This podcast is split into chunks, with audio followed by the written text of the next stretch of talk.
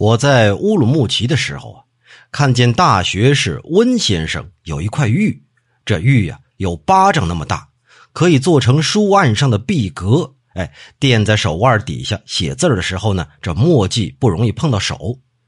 这块玉的质地啊是银白呀，上面有四点红斑，都有指甲尖那么大，显得特别鲜活，好像花瓣一样。这些红斑呢？不是血沁的，不是油炼的，不是琥珀烫的，它深入到玉的肌理之中，并且向四周散开，逐渐的越散就越淡，渐渐的就没有了。这东西啊，可是天然生成的。温先生常带着这块玉，在果木果之战当中，温先生坚守阵地，浴血奋战，慷慨捐躯。这块美玉呀。想必已经流落在充满乌烟瘴气的蛮荒之地了吧。